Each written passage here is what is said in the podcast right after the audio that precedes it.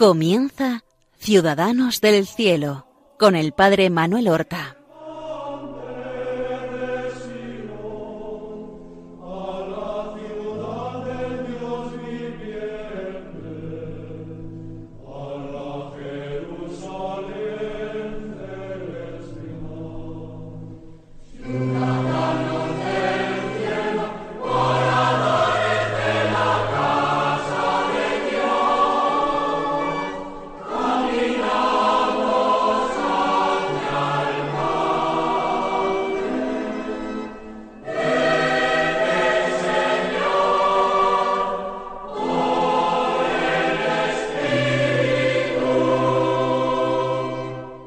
Buenos días, queridos hermanos. Damos comienzo a una nueva emisión del programa Ciudadanos del Cielo.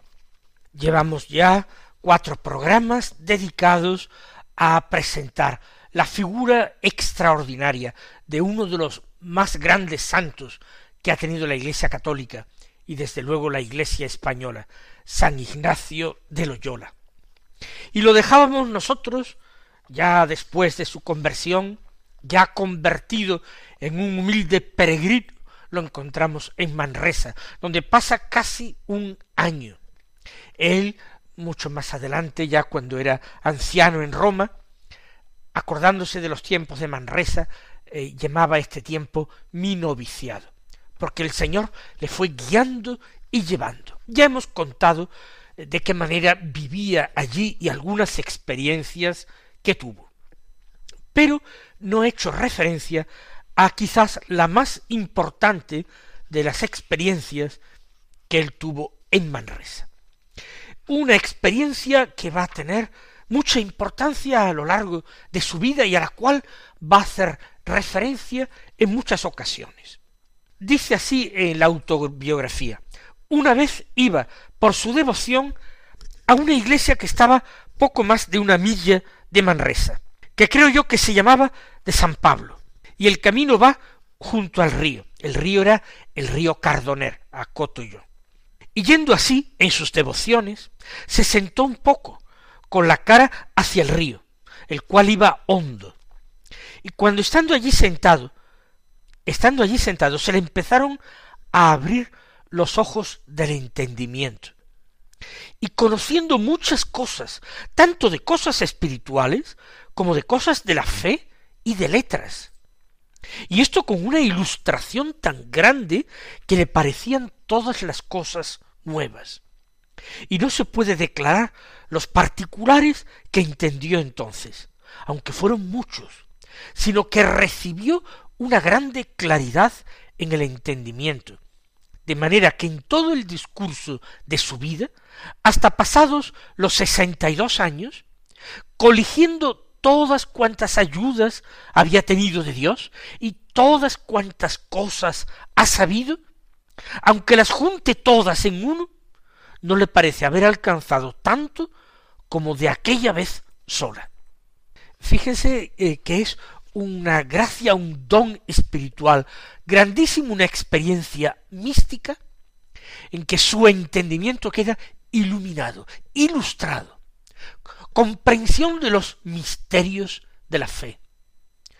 Una nueva visión de todas las cosas, dice que le parecía todo nuevo, incluso de cosas de letras, incluso, incluso de conocimientos humanos.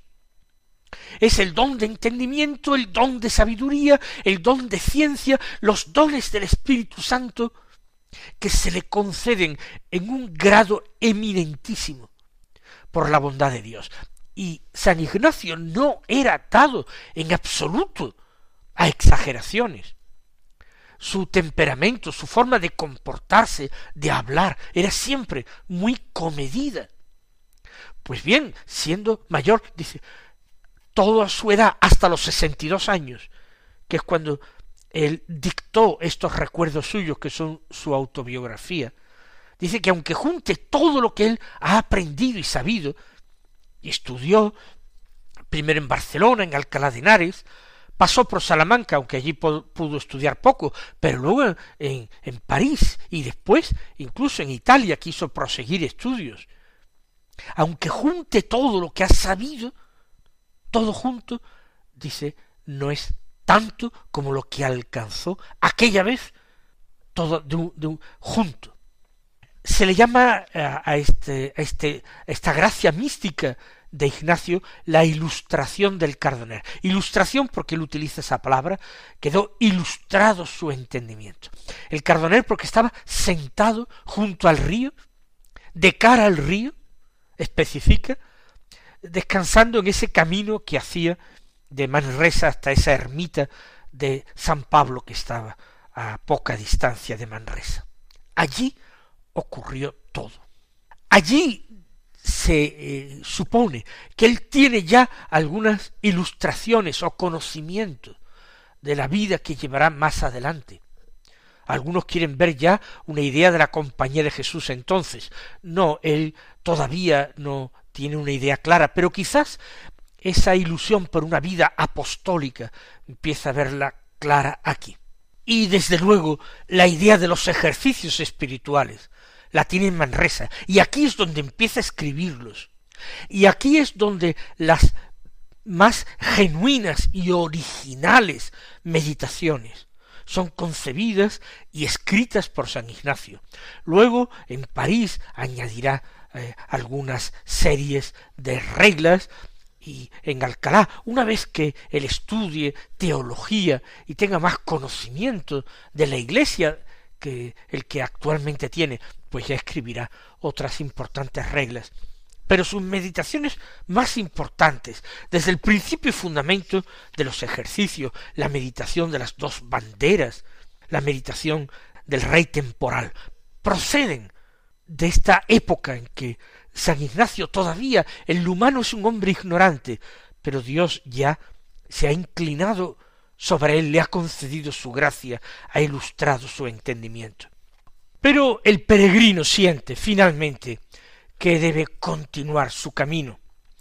Después de estos once meses en Manresa, él se despide de sus amigos, de las personas que han sido sus bienhechores, allí, las personas a las que él también ha ayudado muchísimo, personas ah, con las que ha conversado, a las que ha ayudado a progresar en los caminos del Espíritu.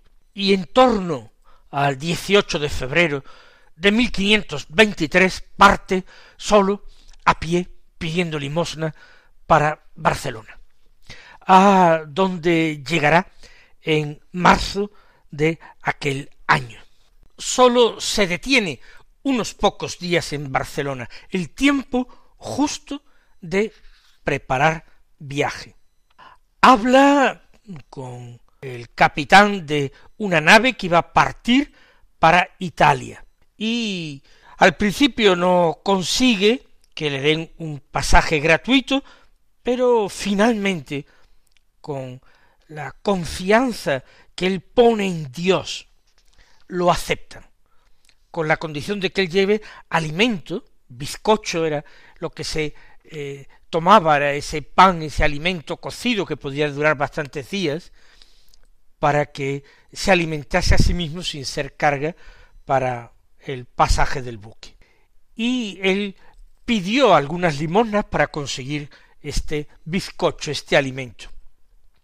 Al pedir limosna, hay una pequeña anécdota, es que una mujer a la que le pidió limosna le preguntó que es que a dónde quería ir. Ignacio pensó que podía ser vanagloria eso de decir que iba a Tierra Santa, a la tierra del Señor, eh, la peregrinación más larga que se conocía, eh, que exigía mucho valor a la persona que lo emprendía y también era más costosa económicamente. Entonces dijo simplemente que iba a Roma, lo cual era totalmente cierto. Roma a pedir permiso al Papa para poder peregrinar a Tierra Santa. Pero dijo que pensaba ir a Roma. Entonces la señora dijo, ¿a Roma quieres ir? Dice, pues los que van a Roma, no sé yo cómo vuelven de allí. Eh, dándole el sentido de que la gente que iba a Roma, desde luego, no progresaba mucho en santidad. Quizás por las costumbres escandalosas de Roma, etcétera, pues esa peregrinación que tendría que ser a la tumba de los apóstoles, pues a veces más bien distraía a muchas personas antes que las ayudaba en las cosas del Espíritu. pero eh, todo él no quería decir que iba a Tierra Santa. Finalmente llegó el momento del embarque. Le sobraban algunas monedas, pocas, que les habían dado de limosna. Y como él quería ir en total pobreza, cogió y las dejó sobre un banco. Eh, allí en el puerto, en el puerto, en un banco dejó ese dinero y embarcó solamente con el poco alimento que llevaba para el viaje.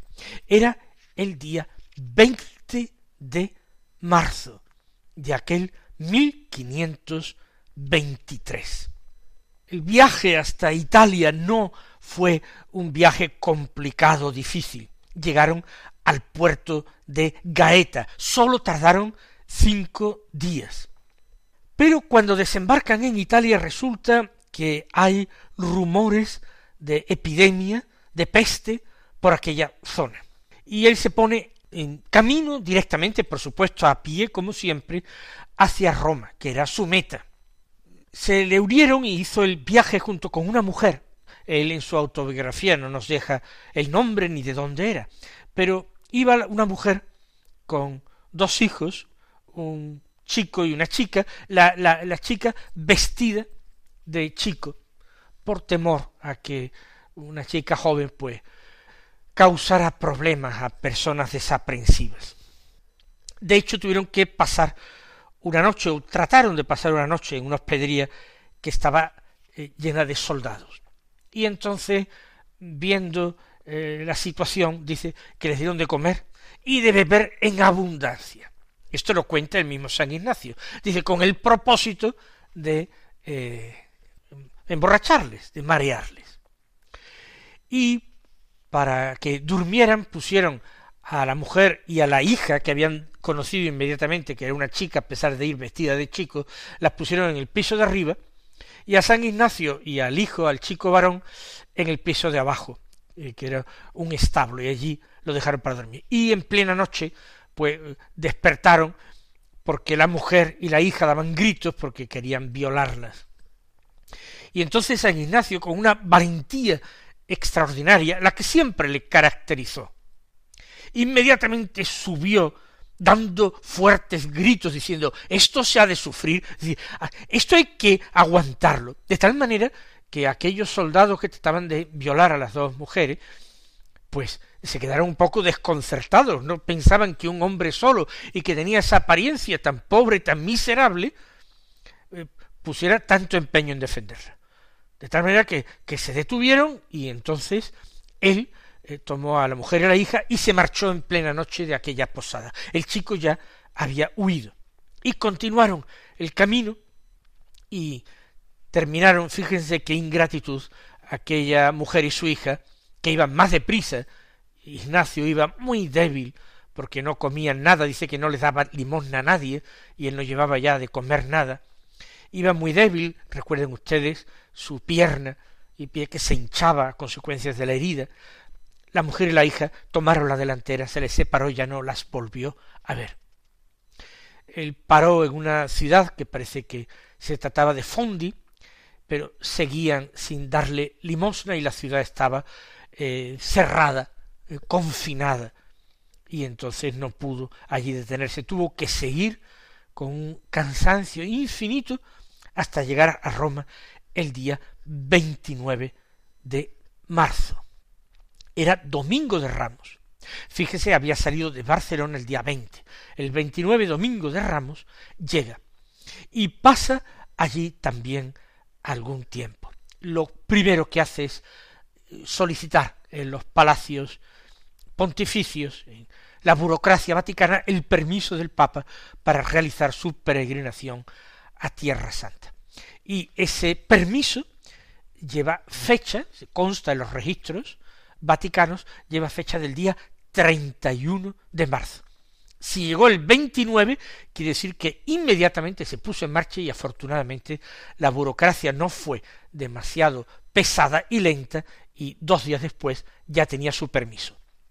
Ahora se trataba de ir hacia Venecia, porque de Venecia de la República, la Serenísima República de Venecia, que no pertenecía a los estados pontificios, pues de allí salía el barco eh, con peregrinos cada año para Tierra Santa.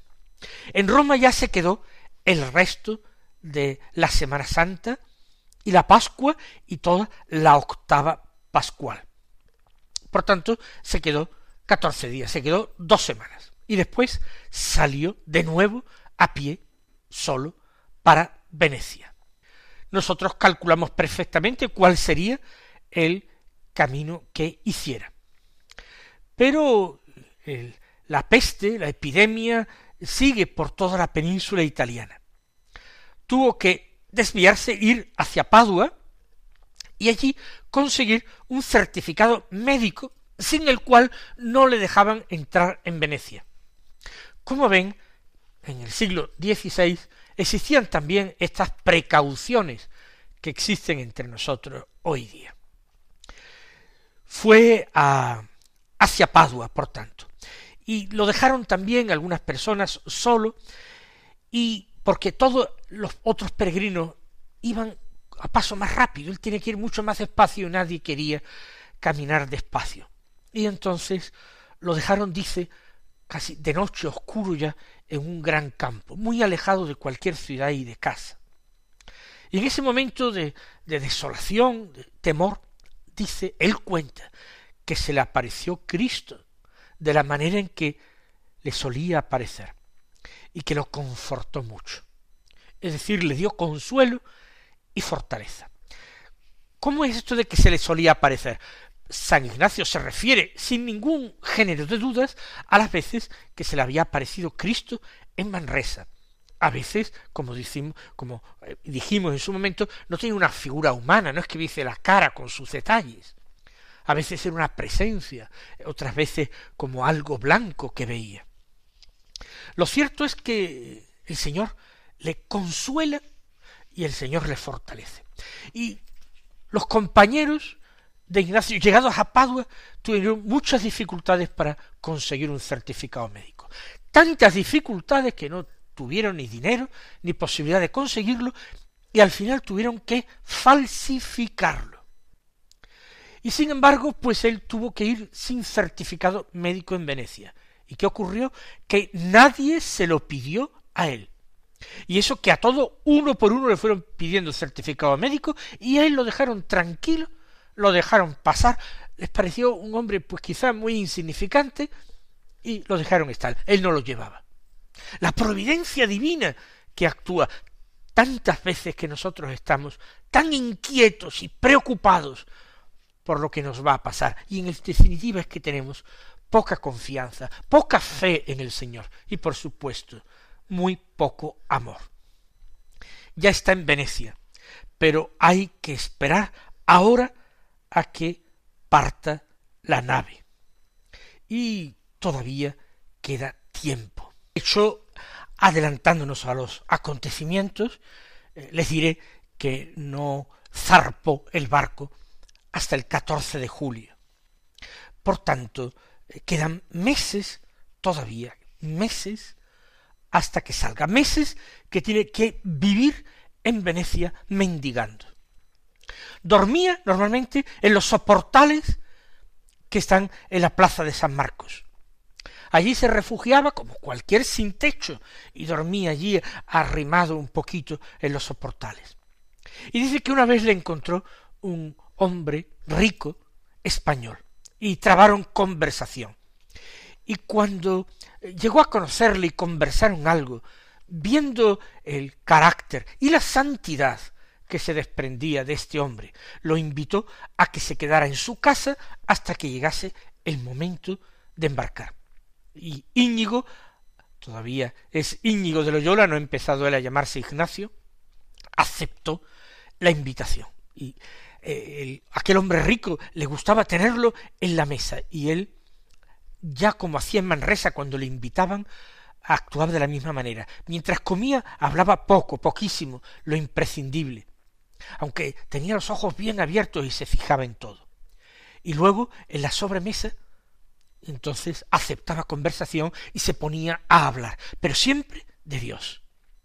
Y la gente se quedaba encantada escuchándole.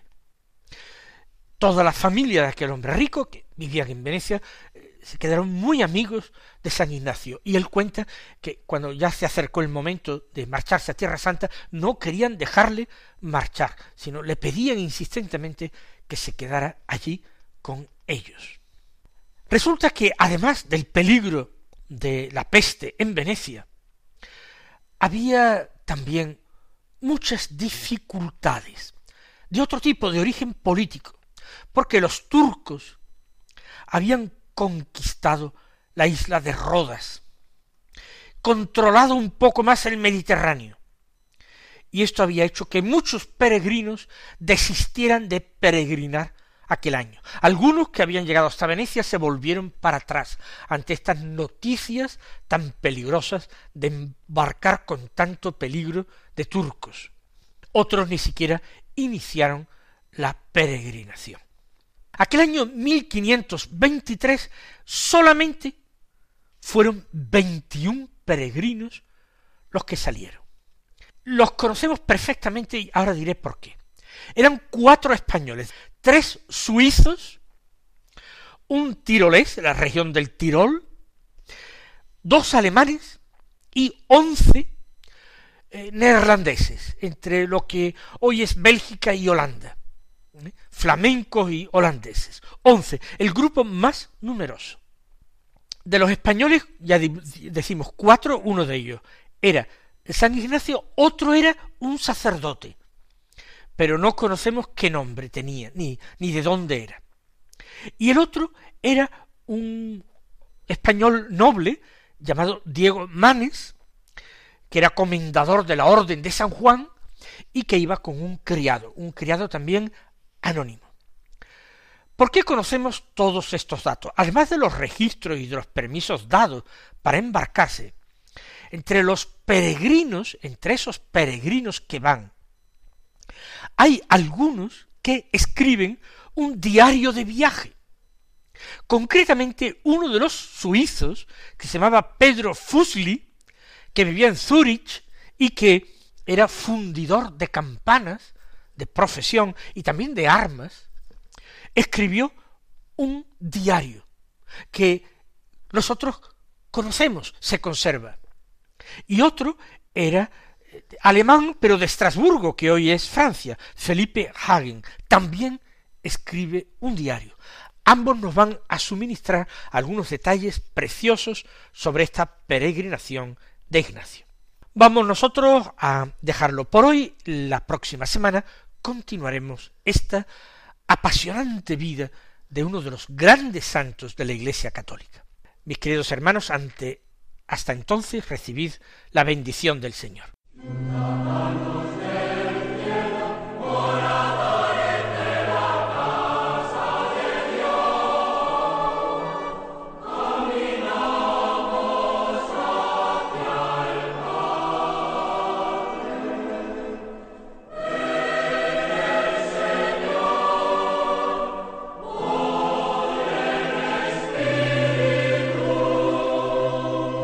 Han escuchado en Radio María Ciudadanos del Cielo con el Padre Manuel Horta.